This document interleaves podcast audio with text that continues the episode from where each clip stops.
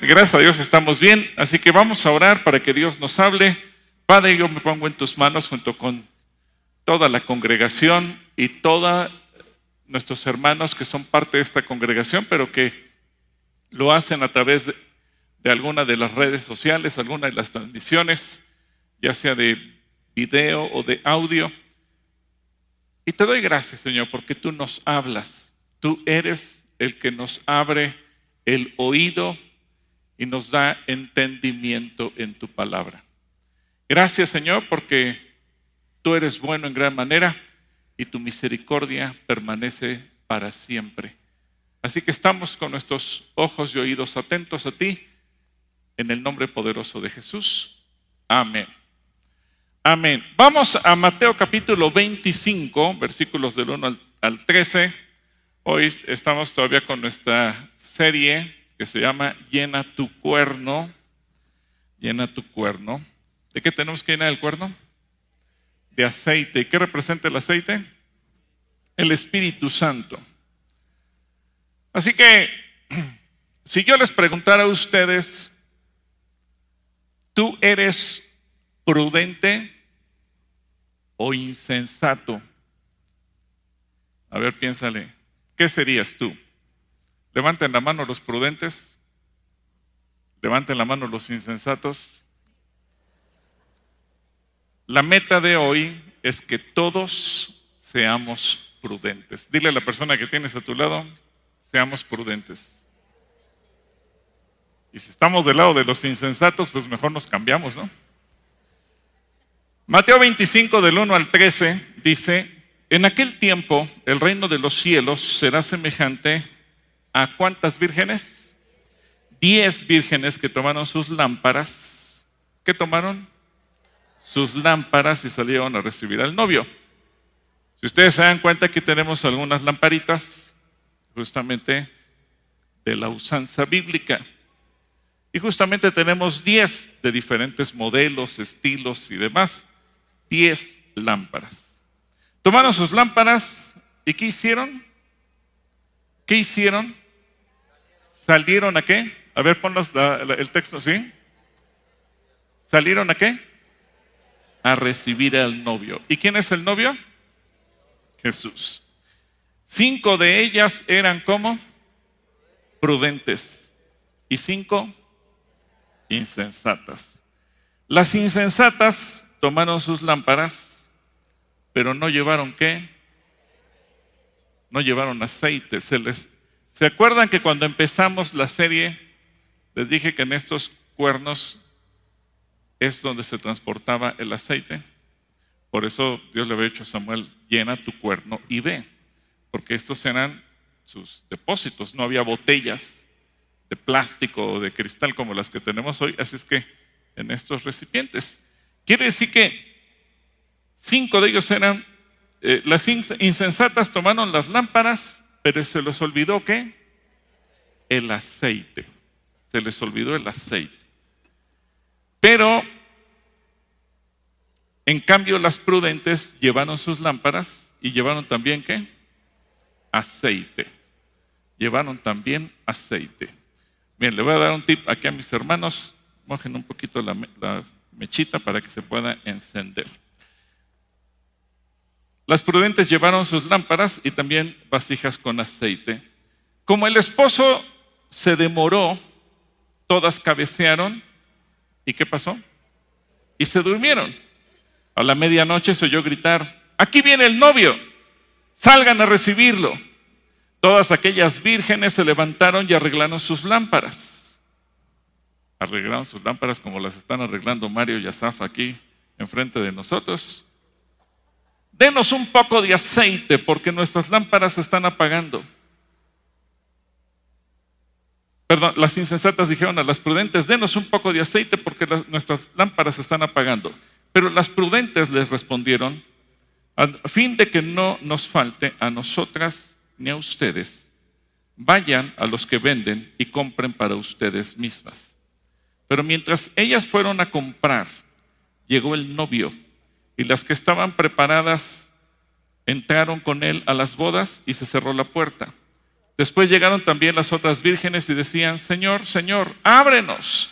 Pero él les respondió, de cierto les digo que no las conozco. Estén atentos porque ustedes no saben el día ni la hora en que el Hijo del Hombre vendrá. Así que les voy a pasar el cuerno con aceite para que a las que les tengan que mojar las puedan mojar por completo. ¿Cuál es la función de una lámpara? Aprovecho que todavía no las encienden del todo. ¿Cuál es la función de la lámpara? Estas lamparitas de tiempos bíblicos, si ustedes se dan cuenta, tiene aquí un, un pequeño, un agujerito, un orificio grande y luego un orificio pequeño. Por el edificio grande se depositaba el aceite y en el orificio chiquito salía el pábilo para que se pudiera encender. Así que la función de la lámpara como tal es contener el aceite para después convertirlo en luz o producir luz. ¿Y qué dice el Señor Jesucristo de nosotros? Que nosotros somos qué? La luz del mundo. Ahora, lo interesante de la luz es que sale en todas las direcciones y no hay tinieblas que puedan resistir a la luz. Tú puedes estar en un espacio completamente oscuro, cerrado o abierto, donde no haya absolutamente nada, y todo negro. Pero cuando tú enciendes una luz, no importa qué pequeña sea, en ese momento la luz disipa qué? Las tinieblas. Y eso es justamente lo que Dios está haciendo. Ahora, la parábola de las diez vírgenes es una hermosa historia que el Señor Jesús toma de la costumbre que se celebraba en aquellos días en Israel cuando había una boda. El novio, acompañado de sus amigos, se dirigía de noche a la casa de la novia para tomarla durante la celebración de la ceremonia que estaban haciendo delante de Dios y de todos los invitados y amigos que tenían. Y luego los acompañantes iban a la casa del novio y celebraban y todos estaban alegres y contentos en la celebración de las bodas.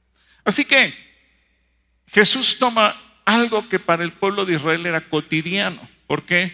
Pues porque toda la gente que estaba casada entendía la figura, sabía que eran las eh, damas de compañía de alguna manera que acompañaban a la novia y también los amigos del novio, Juan el, eh, Juan, eh, perdón, Juan el Bautista hace referencia a ello en el Evangelio de Juan cuando dice que él es el amigo del novio.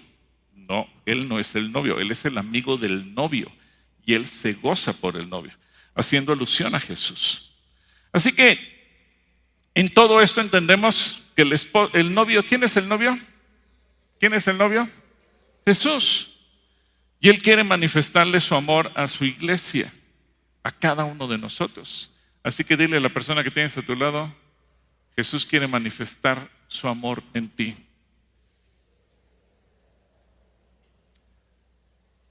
Ahora fíjense qué interesante que dice la Biblia que el Señor nos compró, compró a la iglesia. Hechos 20:28, Hechos 20:28.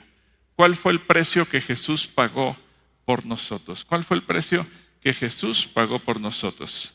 Hechos 20:28 dice, entonces cuídense a sí mismos y cuiden al pueblo de Dios. Alimenten y pastoren al rebaño de Dios, su iglesia comprada, ¿cómo fue comprada? Con su propia sangre, sobre quien el Espíritu Santo los ha designado ancianos. De esa manera, Dios pretende que tú y yo un día estemos en la eternidad con Él y vamos a estar unidos en ese matrimonio eterno. Por eso Apocalipsis nos enseña la, vida aquí en el planeta Tierra se va a terminar, pero va a comenzar la eternidad con la boda de Cristo con la iglesia. ¿Cuántos están esperando ese momento? Y más nos conviene, porque los que esperan al novio son los prudentes. Ahora es interesante, todo mundo sabe que vendrá el novio, pero no todo mundo lo espera. Las cinco vírgenes sensatas no solamente llegaron con sus lámparas, sino que además llegaron con qué? Con aceite. Es decir, estaban en comunión con Dios constantemente y ellas estaban buscando cumplir con su tarea. Pero las insensatas llegaron con lámparas y sin qué? Y sin aceite. Es decir, fueron, pero como si no hubieran ido. Sabían que iba a venir, pero no creían que llegara. Así que tú y yo tenemos que estar constantemente conectados con el Señor. En Efesios 5:27 el Señor también nos conecta con esa idea del matrimonio. Así que la parábola en la que Jesús habla de las vírgenes esperando al novio, Efesios 5:27 dice, lo hizo para presentarse a sí mismo como una iglesia gloriosa, sin mancha ni arruga, ni ningún otro defecto. Será en cambio santa e intachable. ¿Cómo? Pues porque la iglesia somos la esposa o somos la novia que un día seremos la esposa del Cordero. Ahora, las vírgenes representan a la gente de carne y hueso que formamos parte de la iglesia. Así que dile a la persona que tienes a tu lado, ahí estás tú representado. El punto central es, ¿y eres prudente o insensato? A ver, pregúntale, ¿eres prudente o insensato?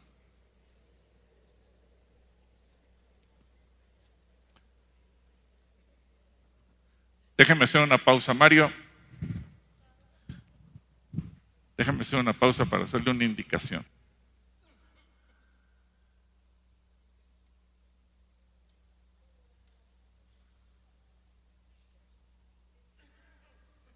Ya le di una indicación técnica para que puedan encender las lámparas, no. Ahora, las vírgenes representamos a las personas de carne y hueso dentro de la iglesia, que estamos esperando que el Señor Jesucristo regrese. ¿Cuántos aquí esperan que el Señor Jesucristo regrese? ¿Y cuántos lo anhelan? Porque toda la vida nos han hablado de, cuando todo se va a acabar como algo malo. Por eso, cuando escuchamos tiempos apocalípticos, decimos, ah, caray, como que nos estuvieran hablando de una historia de terror. Pero pensar que todo eso tiene que ocurrir, sí, pero con un propósito perfecto, que Jesús venga. Y cuando Jesús viene, se va a consumar el matrimonio entre la iglesia y Cristo. Y entonces se va a acabar el dolor, se va a acabar el sufrimiento y todos vamos a estar con Él por la eternidad. Por eso los cristianos no podemos ver el retorno de Jesús como algo malo tenemos que ver el retorno de Jesús como algo que tenemos que anhelar cada día más. Ahora, la tarea de las vírgenes en la parábola o en, la historia hebrea era salir al encuentro del esposo. Esa es una dicha, pero también es una responsabilidad, es una alegría, sí, pero también van a acompañar al esposo y es una responsabilidad. Y todo todo discípulo, tú y yo, todos los que creemos en Jesús, lo estamos esperando, pero tenemos por un lado la dicha de saber que Jesús viene, pero también la responsabilidad de cumplir con la tarea que el Señor nos ha encomendado. Dice Tito capítulo 2 versículos 13 y 14. Fíjense bien, mientras anhelamos con esperanza, pero me llaman la atención las palabras que utiliza, anhelamos con esperanza ese día maravilloso en el que se revele la gloria de nuestro gran Dios y Salvador Jesucristo. Él dio su vida para liberarnos de toda clase de pecado, para limpiarnos y para hacernos su pueblo, totalmente comprometidos a hacer buenas acciones. ¿Hacer qué? Buenas acciones. Y eso es parte de ser luz. La condición necesaria para recibir al esposo dignamente es tener las lámparas encendidas. Y eso es lo que Jesús quiere que nosotros hagamos.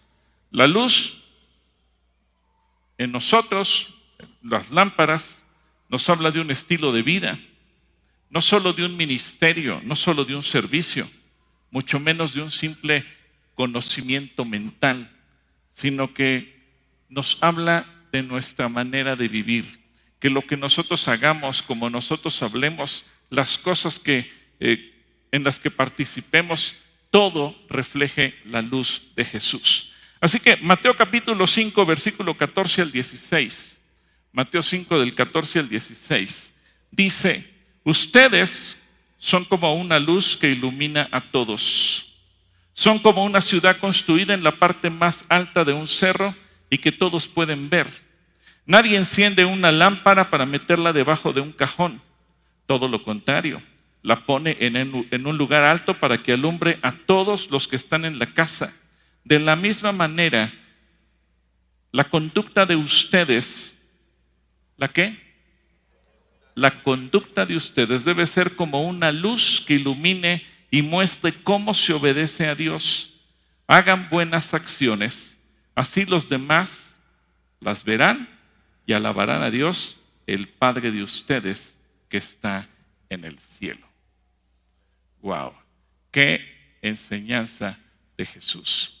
Porque ahora Él nos habla de nuestra conducta. Es nuestra conducta la que va a ser luz para los demás. El hecho de que vivamos diferente, que nuestro estilo de vida, nuestra manera de vivir, de conducirnos, de actuar, de hablar, sea diferente a lo que hace el resto de la gente. Eso verdaderamente es lo que va a dar luz a todos los demás. Ahora, vean que no es sencillo encender las lámparas, ¿ya se dieron cuenta? Por eso dice la Biblia que estaban preparando las lámparas. Imagínense en la antigüedad, imagínense en la antigüedad cuando tenían ellos que estar constantemente encendiendo las lámparas y es casi, casi un ritual. Ahora, yo sé, a lo mejor aquí nosotros no tenemos tanta costumbre de encenderlo, pero, a ver, este si ya puede encender. Vamos a ver si yo puede.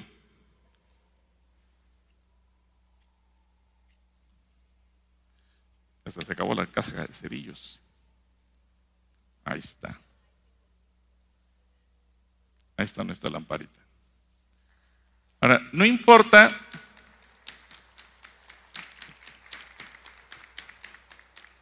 no importa qué forma tenga.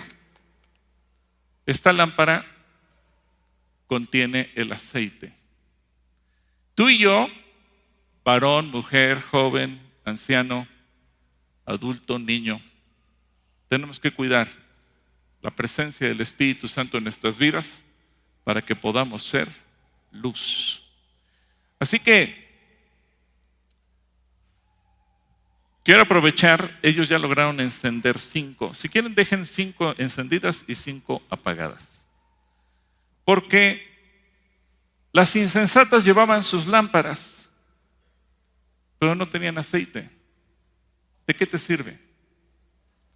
En tiempos modernos sería como haber tomado la linterna y no le pusimos pilas. ¿Están de acuerdo? Por eso Jesús dice, eran insensatas. Ahora, estuve yo viendo la traducción de la palabra insensata y utiliza algunas palabras fuertes. Incluso alguna de ellas puede ser estúpido. Y yo sé que es una palabra fuerte que no acostumbramos a nosotros decir eso en la iglesia, pero tenemos el concepto de lo que eso significa. Y uno dice, sí es cierto, porque ¿cómo se me ocurre llevar una lámpara muy bonita, muy estilizada, pero no llevar aceite?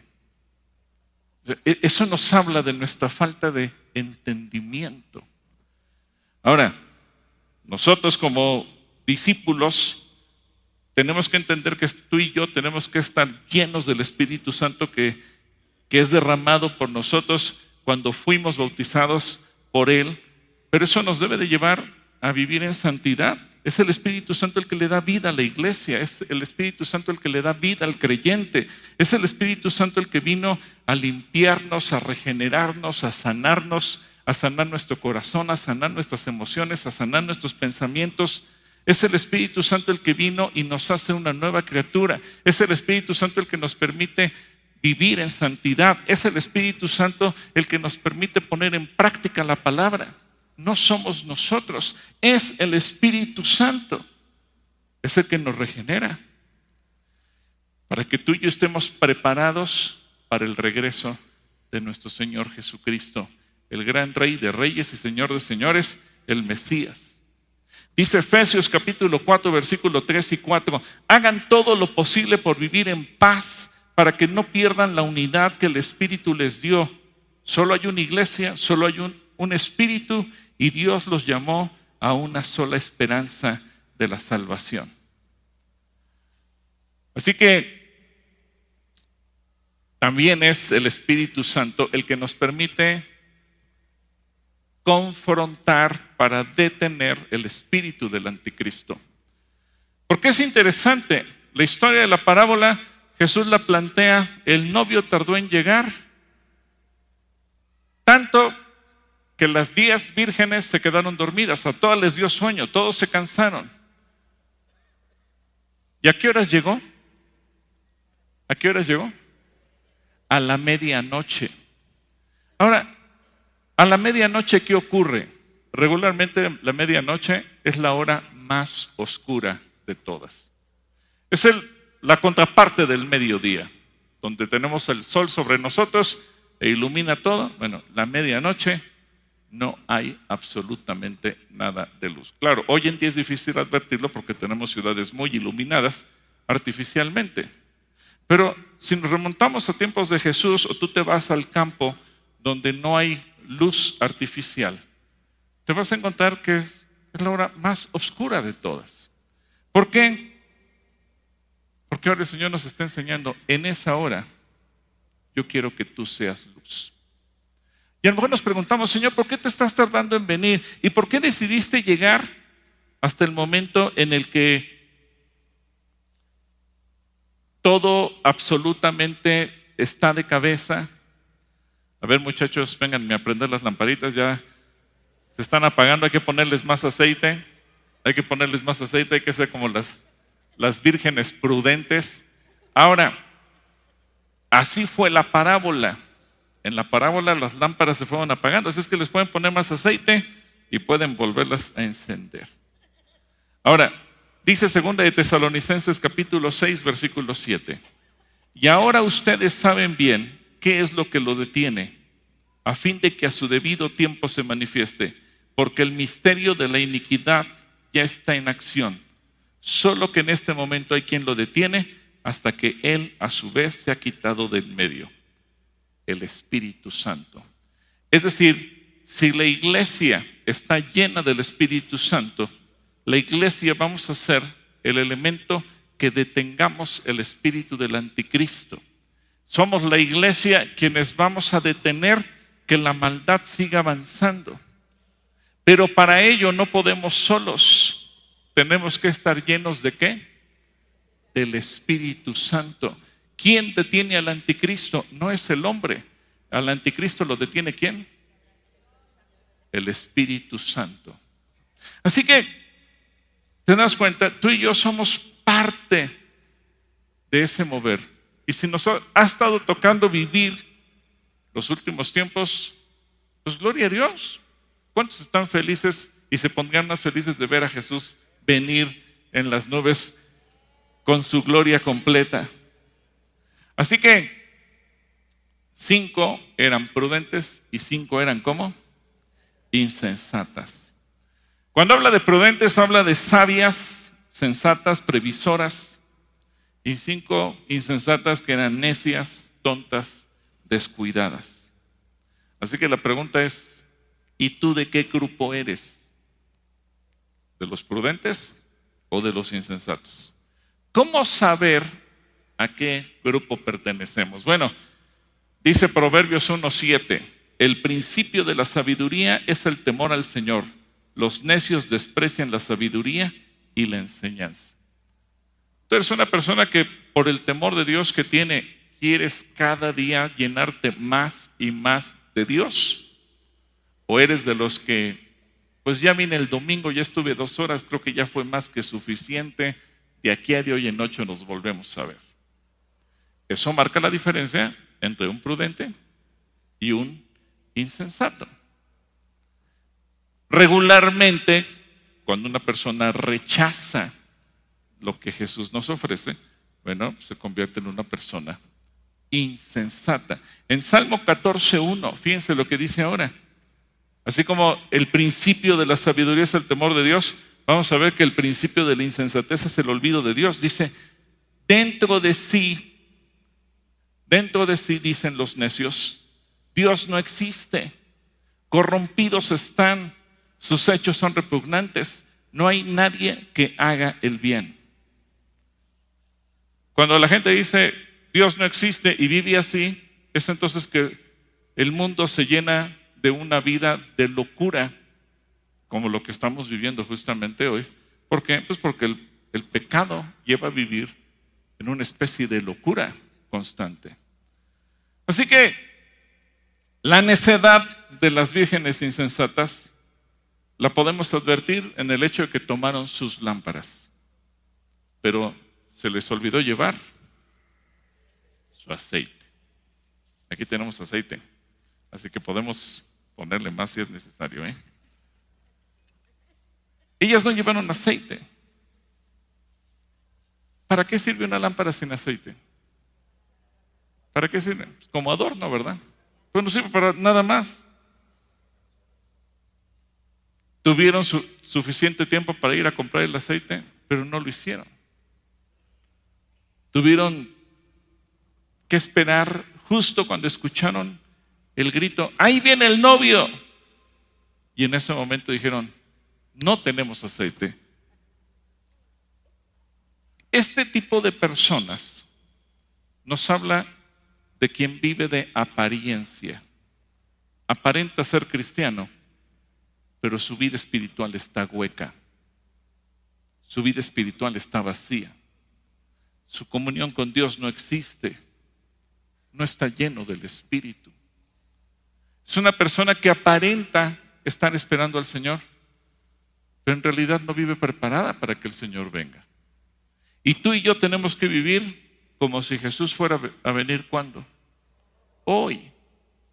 Hay, quienes hacen estudios y dicen, pues yo creo que de acuerdo a los cálculos y se atreven a dar una fecha. No. Porque te la pongo de otra manera. Quizás el Señor no venga hoy, pero a lo mejor el Señor nos llama a, su presencia hoy. ¿Estamos listos para irnos a su presencia hoy? Que si el Señor nos dijera, hoy se te terminó el tiempo, está bien Señor, listo para pasar lista. Pero hay muchos que llevan en la mano una lámpara en el exterior es una apariencia, pero no llevan en el corazón al Espíritu Santo, que unge, que consagra las vidas, que es el que nos permite resistir la tentación del pecado, la seducción. Porque la característica principal del Espíritu es la santidad. Por eso lo conocemos como el Espíritu Santo. ¿Espíritu qué? Santo. Ah, Recuerdan que hace dos semanas Job nos habló de la página 365. La semana pasada dijimos que el tiempo se, extiende, se entiende bajo tres perspectivas, el pasado, el presente y el futuro. Díganme ustedes, las insensatas en qué tiempo estaban viviendo? En el presente. Ellas salieron de sus casas con la idea de, tengo la lámpara encendida, pero me olvidé del futuro. No pensé, y me, voy, me va a aguantar el aceite hasta las 12 de la noche. No, ellas no pensaron.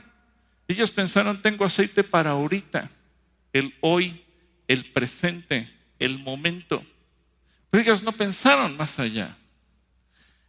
Es decir, fueron a recibir al novio sin esperar que llegara el novio.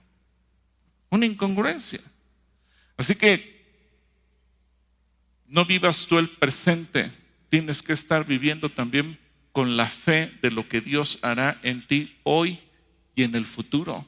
No te limites solo al futuro. Primero Timoteo capítulo 6, versículo 19. Fíjate lo que dice aquí. De esa manera, al hacer esto, acumularán su tesoro como un buen fundamento. ¿Un buen fundamento para cuándo? ¿Para cuándo? Para el futuro, a fin de poder experimentar lo que es la vida eterna. Así que tú y yo tenemos que vivir con el aceite necesario, con la comunión con el Espíritu Santo para poder ser luz para que nuestra conducta, nuestras acciones y todo lo que hacemos detenga la manifestación del mal, para que tú y yo podamos ser luz en medio de las tinieblas. Ojo, un cristiano no le debe tener miedo a la oscuridad, porque un cristiano es luz. Y donde hay luz, ¿qué pasa con la oscuridad? La oscuridad se acaba. Ahora, por el otro lado, vemos la sabiduría de las vírgenes prudentes, porque ellas no solamente llevaron lámparas, ¿qué cosa llevaron? Aceite, llevaban aceite extra. Así que llevaban la reserva suficiente para proveerse continuamente hasta que llegara el esposo. Así que podemos decir que la fe y la espera de ellas era sincera. Ellas no eran apariencias, ellas iban preparadas para lo que pudiera venir. Y esto nos enseña esta vasijita de aceite o este cuerno vendría a representar nuestro corazón. Por eso esta serie es llena tu cuerno, porque tú y yo tenemos que ser llenos del Espíritu Santo. Y eso nos enseña, tenemos que vivir no solamente hoy lleno del Espíritu Santo y mañana lunes ya no, y me espero hasta el domingo. Hay cristianos que dicen, bueno, es que yo recargo pilas el domingo y y hasta el siguiente domingo. No, no, no. O sea, no puedes vivir así. ¿Cada cuándo tienes que estar echándole aceite a tu vida? Diario. O sea, no, no es de hoy y regreso de hoy en ocho. Y de lunes a sábado viví como si Dios no existiera, no me conecté con Él a través de la oración, no me conecté con Él a través de su palabra, no tuve comunión con Él. No, un cristiano no puede funcionar así. Hay gente que se quedó en la religión Mucha gente iba a la religión y cuando llegaban a la misa decían, pues aunque sea el amén. ¿A qué llegaste? Pues al amén. No, no, no es ese el propósito. Dios quiere que tú y yo vivamos llenos de su espíritu. En Salmo 108.1 dice, mi corazón está, ¿cómo está mi corazón? Dispuesto. Dios mío, quiero cantar salmos en tu honor. Y luego en Proverbios 4:23 dice, cuida tu corazón más que otra cosa, porque Él es la fuente de la vida. ¿Qué tenemos que hacer? A ver, dile a la persona que tienes a tu lado, cuida tu corazón, que esté lleno del Espíritu. Es en el corazón donde atesoramos la gracia y la sabiduría de Dios para que realmente podamos ser lámparas que iluminen ¿Por qué? Pues porque si nosotros no tenemos al Espíritu, inmediatamente vamos a reaccionar carnalmente y vamos a reaccionar en pecado. Recuerda que el aceite es el, símbolo del Espíritu Santo y Él te unge, el Espíritu Santo te ilumina, te cura, te fortalece, te dispone para el servicio, alegra tu corazón, te regenera. En Proverbios 4:18, fíjate lo que dice Proverbios 4:18. Mario y yo son como las vírgenes sensatas que están cuidando que haya aceite en las lámparas.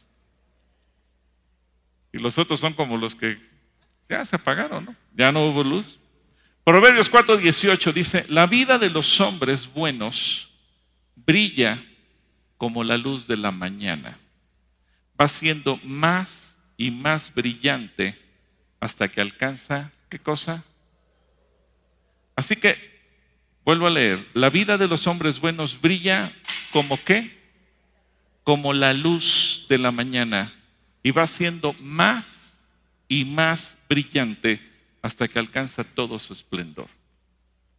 Dile a la persona que tienes a tu lado, Dios quiere que tú brilles cada día más.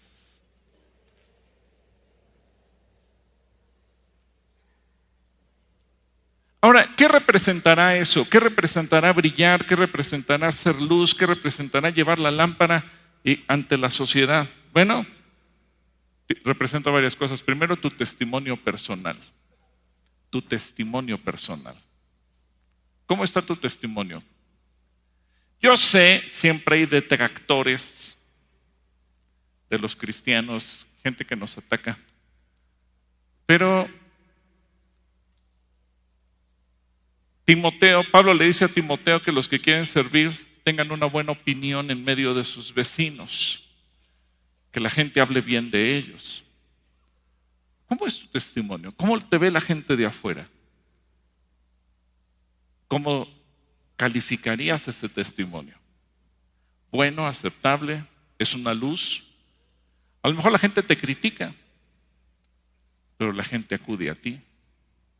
Te pongo un ejemplo que hoy en día estamos viviendo. Y está pasando con Israel. El Señor dijo que Israel sería luz para las naciones. Todas las naciones aborrecen a Israel. En la ONU se unen todos en contra de Israel. Pero cuando hay que adquirir una nueva tecnología, cuando hay que adquirir algo en el terreno que se me que se te antoje decirme, todas las naciones del mundo tienen que recurrir a Israel.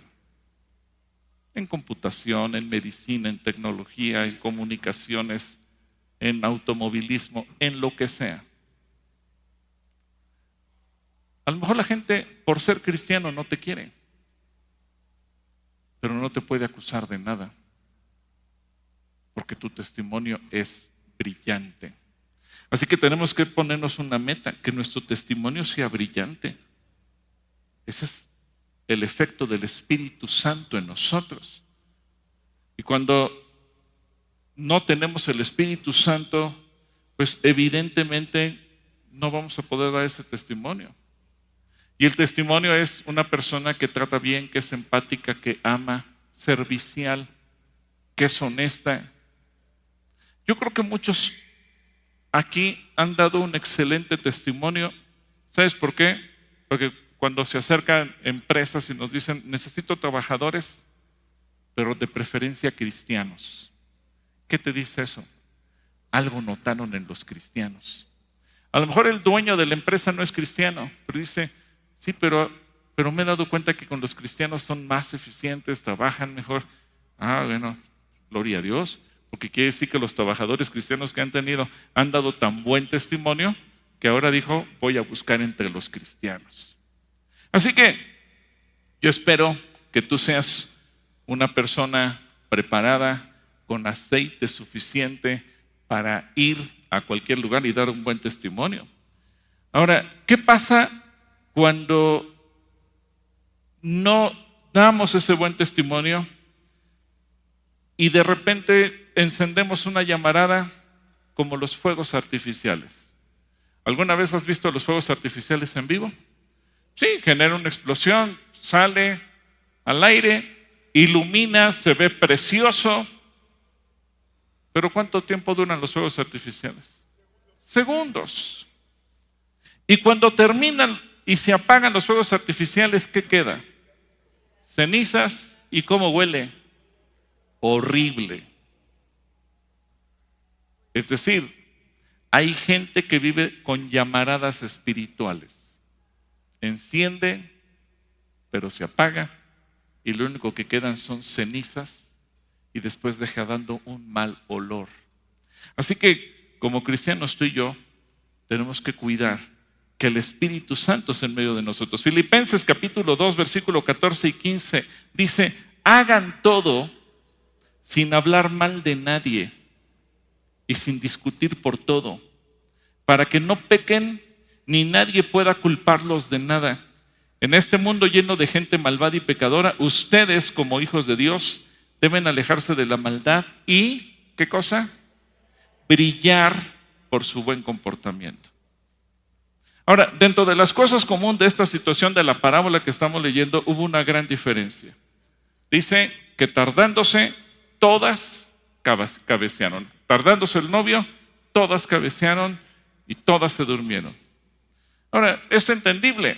Cualquiera de estar esperando se cansa y, se duerme. Y Jesús no está criticando el hecho, Él lo plantea como algo natural. Yo creo que la iglesia hablando como cuerpo de Cristo, llevamos 2024 años, quítele los 33 que vivió Jesús y los ajustes que le queramos hacer al calendario, de estar esperando al Señor. Pero Jesús no ha regresado. Y la iglesia se ha cansado y la iglesia se está quedando dormida. Y esto pudiera pensar o hacer pensar a muchos, ¿y qué tal si Jesús ya no viene? Esto me recuerda que en, el, en, en Jerusalén hay un museo que se llama Para los Amigos de Sion, FOS por sus siglas en inglés.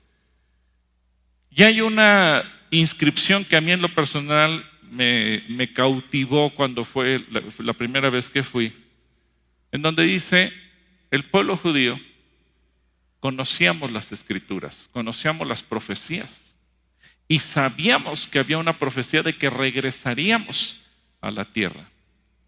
Pero después de tantos siglos habíamos perdido la esperanza. Y fue el pueblo cristiano evangélico el que nos devolvió la esperanza. ¿Por qué? Pues porque empezaron a predicarse a finales de los 1800 acerca del retorno del pueblo judío a su tierra y eso alimentó el movimiento sionista para regresar. Ahora, guardando sus debidas proporciones, yo veo que muchas veces la gente vive desanimada porque piensa que Jesús se olvidó y ya no va a venir. Y entonces eso hace que nos cansemos y que tomemos a lo mejor una posición de quedarnos dormidos.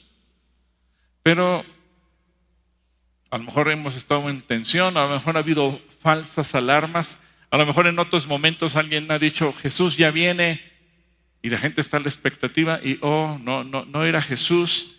Entonces la gente ha estado en un constante mover emocional que ha cansado a la iglesia. Por eso no le hagas caso a quien te dé fechas, pero no pierdas la esperanza porque Jesús viene. Jesús viene. Ahora, las lámparas de las prudentes siguieron dando luz, pero las lámparas de las insensatas se apagaron. Y ya no sirvieron más para nada. ¿Por qué? Porque les faltaba aceite. Esa es la diferencia. Mucha gente va a decir, pero no tiene sentido si Jesús no viene. Y su lámpara está apagada. Pero habrá quien diga, no, yo sigo esperando y la lámpara seguirá encendida como esta. Así que segunda de Pedro 3:14 dice, por eso, amados hermanos, mientras esperan que esto suceda, hagan todo lo posible para que Dios los encuentre en paz, intachables e irreprensibles. ¿Cómo nos tiene que encontrar el Señor? En paz, intachables e irreprensibles. Para las diez vírgenes fue igualmente imprevista la llegada del novio solamente que unas estaban preparadas y otras no. En Lucas 12, 35 y 36, que es un paralelo, dice, ustedes tienen que estar siempre listos. ¿Cómo tenemos que estar? Dile a la persona que es a tu lado, tienes que estar listo. Ustedes tienen que estar siempre listos. Deben ser como los sirvientes de aquel que va a una fiesta de bodas. Ellos se quedan despiertos con las lámparas como encendidas, pendientes de que su dueño llame a la puerta para abrirle de inmediato. ¿Cómo tenemos que estar? Listos. ¿Y cómo deben de estar las lámparas? Encendidas. Esa es la meta. Pero no las vamos a mantener encendidas si no estamos llenos del Espíritu Santo. Así que no es una muerte súbita lo que tenemos que temer. Y si me muero hoy, pues como dice Pablo, para mí el vivir es Cristo y el morir es Ganancia. Pues nos vamos con Él. El problema es una muerte cuando una persona no está preparada para encontrarse con el Señor. Porque el Señor puede darnos muchas veces sorpresas. Ahora, la medianoche, la hora en que no se ve nada, es la hora en que se requiere mantener las lámparas encendidas. Aunque Cristo se tarde, es segurísimo que vendrá. Parece lento, pero el Señor Jesús llega a su tiempo. Él no va a tardar. El día y el año, la hora, nadie lo conoce, excepto quién? El Padre que está en el cielo. Jesús vendrá. Eso no cabe la menor duda. La cuestión es que tú y yo estemos dando luz, primero con nuestras acciones, pero segundo, deteniendo el mundo de las tinieblas que está allá afuera. La hora de la, de la oscuridad, o, o cuando hay oscuridad, es una hora de confusión. Si tú estás en un camino oscuro y no ves nada, tú no sabes qué hay delante de ti. Si hay un precipicio, si tienes que dar vuelta a mano derecha o a mano izquierda. En la oscuridad tú te desorientas, no sabes para dónde vas. Pero ¿quién te da la orientación? Cuando tienes, ¿qué cosa? Tu lámpara encendida. Así que posiblemente ahorita estamos viviendo momentos de oscuridad social. Y decimos, es que el mundo está loco. Con la educación, los niños están creciendo sin saber si son hombres o si son mujeres. Hay confusión. Pero para eso, ¿qué cosa? Tú y yo tenemos que ser qué? Luz. Y tenemos que mantener nuestras lámparas encendidas. Así que el Señor te está esperando a ti para que estés preparado que estés con tu corazón lleno de aceite y dispuesto a dar luz a la gente que te rodea. Una pregunta que surge en esta parábola. ¿Y las diez o las cinco vírgenes prudentes no fueron egoístas al no quererles prestar de su aceite a las insensatas? ¿Usted qué opina? No, no fueron, no fueron insensatas ni fueron egoístas. Porque ellas les dijeron, miren, si les prestamos aceite, ni ustedes ni nosotras. Nos vamos a quedar apagadas ustedes y nosotras. Así que mejor vayan a donde venden aceite y compren para ustedes. ¿Qué significa esto? Bueno, Romanos 14, 12, Romanos 14, 12, dice, así que cada uno de nosotros tendrá que dar cuentas de sí a Dios. A ver, aquí me dirijo en particular a los varones, esposos e hijos, y a los hijos en general. La salvación es personal. La salvación es, ¿cómo? Y es individual. Si bien la promesa de Dios es, cree en el Señor Jesucristo, serás salvo tú y toda tu casa, porque Dios quiere que toda mi familia entre a la salvación, eso es algo que personal y es que individual. Así que no podemos vivir de la salvación prestada. No podemos vivir de la unción prestada. No podemos vivir de la gracia prestada, no podemos vivir de las oraciones prestadas. Es algo personal, una decisión que nosotros tomamos. ¿Por qué lo digo así? Porque a veces como varones decimos, bueno, yo no oro, pero mi esposa ora y ella ora por mí. Mi mamá ora por mí. Pues qué bueno que oren por ti. Y seguramente esa intercesión cumple propósitos pero cada uno va a dar cuenta de sí mismo. Por eso las vírgenes no les prestaron aceite. No es que yo te pase de la unción, no es que yo oré, me llené de aceite y ahora te lo paso a ti. Así no funciona. Tú y yo tenemos que ir con el que vende el aceite ¿Cómo se llama el que vende el aceite? Es nuestro Dios. ¿Y qué precio tenemos que pagar? Nuestra comunión con Él. No nos va a costar dinero, pero sí nos va a costar tiempo.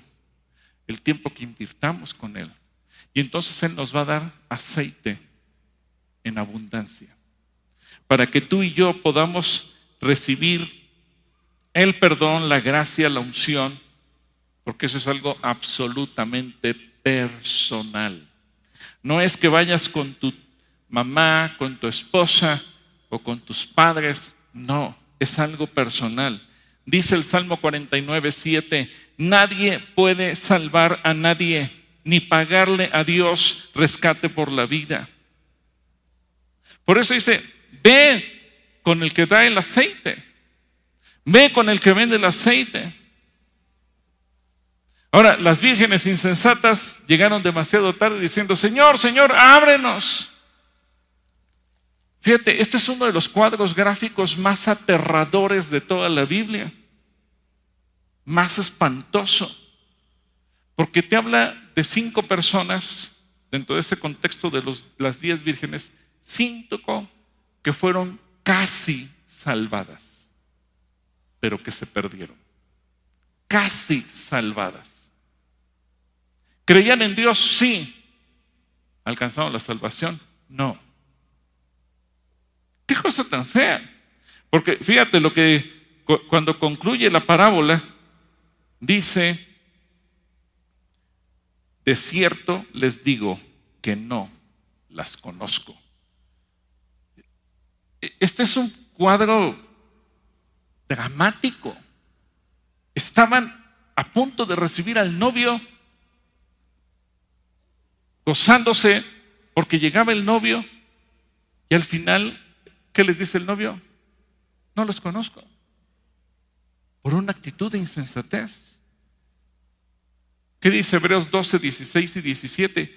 Que no haya entre ustedes ningún libertino ni profano como Esaú, que por una sola comida vendió su primogenitura. Ya ustedes saben que después, aunque deseaba, fíjense lo que dice, y esta pregunta nos la hicieron esta semana en diálogos con el pastor. Aunque deseaba heredar la bendición, fue, ¿qué cosa fue? Rechazado y no tuvo ya la oportunidad de arrepentirse, aun cuando con lágrimas buscó la bendición. Qué dramático. Personas que piden su admisión al reino de los cielos, pero lo pensaron tanto que llegaron tarde. Esto me habla del que quieres conocer a Jesús después. Y este día en la noche tiene un accidente y se muere. Y el después nunca llegó. Casi salva, pero no lo alcanzó. ¿Se dan cuenta por qué es tan importante estar listos con el Señor?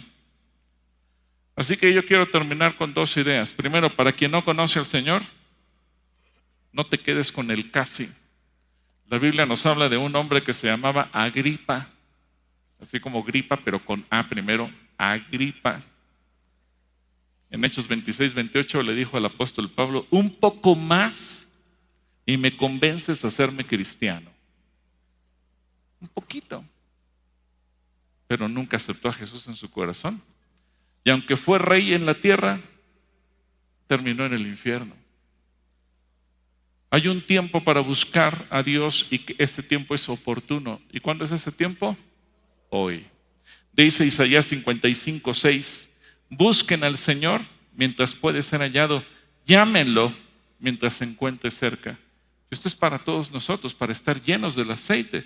Pero en el capítulo 49, versículo 8 de Isaías dice, esto dice el Señor, en el momento preciso te responderé en el día de la salvación te ayudaré, te protegeré y te daré a las naciones para que seas mi pacto con ellas.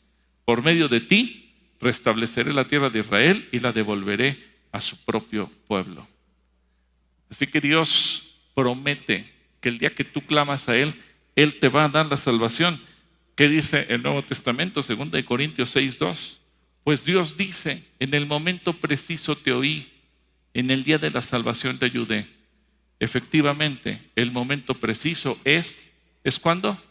Ahora, hoy es el día de salvación. Así que quiero primero dirigirme a quienes vienen por vez primera y después me voy a dirigir al resto de la iglesia para que nadie se salga. Así que, Señor, yo sé que tú vas a traer a salvación a aquellos que nunca antes han hecho un pacto contigo, en el nombre de Jesús. Si tú eres una persona que nunca antes has dejado que Jesús entre a tu corazón, yo te invito que hoy lo hagas el día de tu salvación y que le digas, Señor, yo no quiero dejar para después lo que tú me quieres dar hoy. Así que si tú eres una persona que quiere recibir a Jesús en tu corazón, ponte de pie para que yo pueda orar por ti. Te pueda ver y yo puedo orar por ti. Si estás arriba o si estás abajo, gloria a Dios, gracias a Dios. Un favor más, quienes se pusieron de pie, vengan aquí al frente. Vengan aquí al frente, salgan de su lugar, tomen sus cosas y vénganse aquí al frente. Acuérdense, esto es algo personal. ¿Cuál es tu nombre? Jorge, mucho gusto, Jorge. Dios te bendiga. Manuela, tenemos a Jorge, tenemos a Manuela. Dios les bendiga. Adelante, adelante. ¿Tu nombre cuál es? Erika, Dios te bendiga, Erika.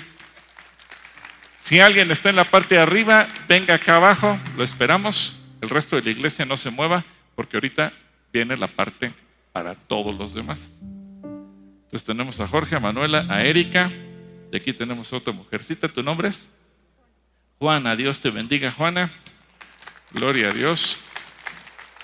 Porque para ellos hoy es el día de salvación, el día que Dios ha hecho, el día en el que el Señor va a manifestarse en sus vidas para arrepentimiento y para perdón de pecados. ¿Tenemos a alguien más? Adelante, por favor. ¿Cuál es su nombre? Rocío. Dios le bendiga, Rocío. Dios le bendiga.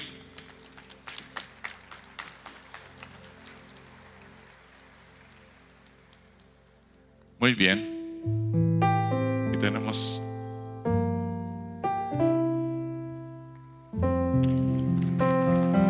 Adelante, ¿tu nombre?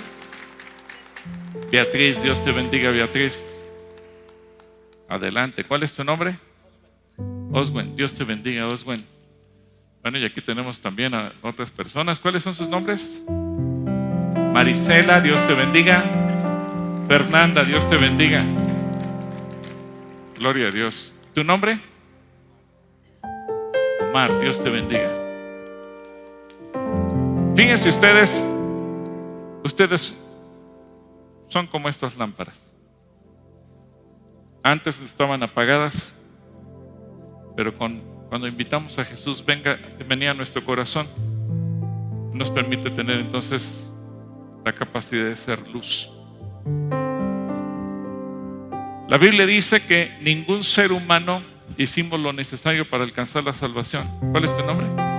Edgar, Dios te bendiga, Edgar, mucho gusto. Ningún ser humano tuvimos la capacidad de alcanzar la salvación por nuestros propios méritos. Todos pecamos, todos fallamos, ¿Tu nombre? Maite. ¿Y tú? Mario. Dios les bendiga. Ninguno tuvimos la capacidad de hacer algo bueno para merecer la salvación. En pocas palabras, todos lo único que merecíamos era irnos al infierno. Dios pudo habernos mandado al infierno y hubiera sido justo, pero no hubiera usado misericordia. ¿Qué hizo Jesús? Jesús vino, se hizo hombre, vivió sin pecado una vida perfecta como lo leemos en el Evangelio. Y después Jesús se entregó por amor a cada uno de nosotros. Él fue juzgado, Él fue acusado, Él fue condenado, Él fue azotado, escupido, avergonzado y crucificado porque tomó nuestro lugar el lugar de cada uno de nosotros. No es porque los judíos hayan sido malos, es porque mi pecado llevó a Jesús a la cruz. Y Jesús dijo, nadie me quita la vida, yo la pongo. ¿Y por qué decidió ponerla? Por amor a ustedes, por amor a nosotros. Y Jesús dijo, yo no me avergüenzo de ustedes. Y el que me confiese delante de los hombres, yo también lo voy a confesar delante de los ángeles de mi Padre. Pero al que se avergüence de mí, yo también me voy a avergonzar de él delante de los ángeles de mi Padre. Dice la Biblia que, aquel que aquellos que lo recibieron o lo reciben en su corazón, les da el derecho de ser llamados como hijos de Dios. Así que hoy, tome nota, 14 de enero del año 2024, ustedes nacen oficialmente en el reino de los cielos como hijos de Dios. Así que yo les voy a guiar en una oración muy sencilla. También dice la Biblia que con el corazón creemos, pero con la boca lo confesamos. Cuando nosotros hacemos una oración es platicar con Dios y yo les voy a guiar en una oración sencilla. Háganlo en voz audible para que cumplamos lo que dice la Escritura. Con la boca lo confesamos, con el corazón creemos y somos justificados, pero con la boca lo confesamos y alcanzamos la salvación. ¿Están de acuerdo? Así que cierren sus ojos, olvídense de la gente que está alrededor y díganle, Señor Jesús, gracias porque sin conocerte, tú diste tu vida por mí, me amaste, te entregaste por mí, tomaste mi lugar para que yo no tuviera que ir al infierno. Gracias porque hoy me lo revelas, porque hoy lo puedo entender porque hoy me lo explican. Señor Jesús, yo te abro las puertas de mi corazón y te pido que entres a vivir dentro de mí. Me permitas a partir de hoy nacer de nuevo, ser una nueva criatura y que tú vivas en mí y a través de mí que yo pueda sentir repudio y rechazo hacia toda forma de pecado. Y yo pueda amar y hacer lo que tú quieres que yo haga. Enséñame cada día a través de tu palabra, que es la Biblia, cuál es tu voluntad. Y yo quiero ser obediente para ti. Quiero llegar a amarte como tú me amas a mí. Y todos los días de mi vida ser lleno de ti. Gracias, Señor Jesús. Amén. Oramos por ellos. Señor, bendice a todos estos hijos tuyos que hoy están tomando esta decisión. La más importante porque cambia su eternidad. Los bendecimos. Permite que ellos puedan consolidarse en la fe, caminar en tu voluntad y hacer las cosas como tú quieres que las hagan. Los bendecimos que la iglesia podamos ayudarles en el proceso de discipulado y transformación en el nombre de Jesús. Amén. ¿Quieren dar media vuelta? Hay una persona que en nombre de la iglesia les quiere dar la bienvenida.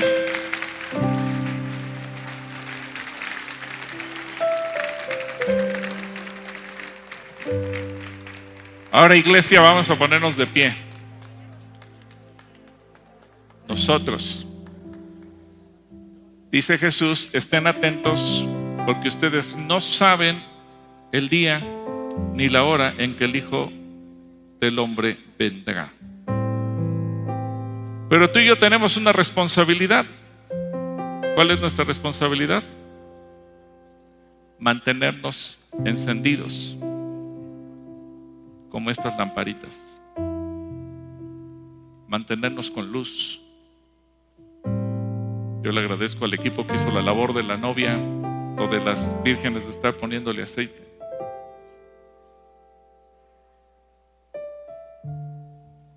Pasó la hora, unas lámparas se mantuvieron encendidas, otras se apagaron. Cuando el Señor Jesús venga, que te encuentre a ti así, encendido, no apagado. Así que yo te voy a pedir que oremos unos por otros. Toma la mano a la persona que tienes a tu lado. Todos, todos, cierran la iglesia, los pasillos y vamos a orar unos por otros. porque somos un solo cuerpo. Padre, oramos porque todos queremos ser prudentes. Porque cuando tú vengas nos encuentres llenos del Espíritu, llenos de tu aceite, siendo luz, luz para la gente que no te conoce, dando testimonio de ti, deteniendo el mal en medio de, la, de las tinieblas, deteniendo el espíritu del anticristo como iglesia. Y en lo individual, en lo personal, cada uno de nosotros llenos de tu presencia, llenos de tu Espíritu Santo. Que podamos mantenernos en unidad para que podamos de esa manera ser una iglesia limpia, sin mancha, sin arruga, y que estemos listos para el momento en que tú decidas venir por nosotros. Cuando tú decidas volver otra vez. Señor Jesús, tú mereces la gloria. Y oramos porque como iglesia queremos no ser insensatos, no queremos ser imprudentes, no queremos ser necios, no queremos olvidarnos del mover de tu Espíritu Santo, sino que queremos estar llenos de ti, encendidos. Que a donde quiera que vayamos podamos hablar de Jesús, que nuestra luz ilumine la vida de otros, que en nuestros trabajos, en las escuelas, en donde quiera que nos movamos, las amas de casa, en el mercado, en las tiendas, en los negocios, donde quiera que estemos con nuestros vecinos, compañeros, amigos, podamos reflejar quién es Jesús. Padre, queremos ser llenos. Dile, Señor, quiero ser lleno. Pero no solo de un día. Quiero ser lleno todo el tiempo. Que mi vida espiritual en este año que estamos iniciando, en el 2024, pueda ser una vida sólida, una vida estable. Que mi comunión contigo ocupe el primer lugar todos los días. En el nombre de Jesús. Amén. Amén. Ahora dale un abrazo a la persona que tienes a tu lado y dile, sé lleno del Espíritu Santo. Y los dejo aquí con Checo y Chinos para que nos vayamos glorificando a nuestro Señor.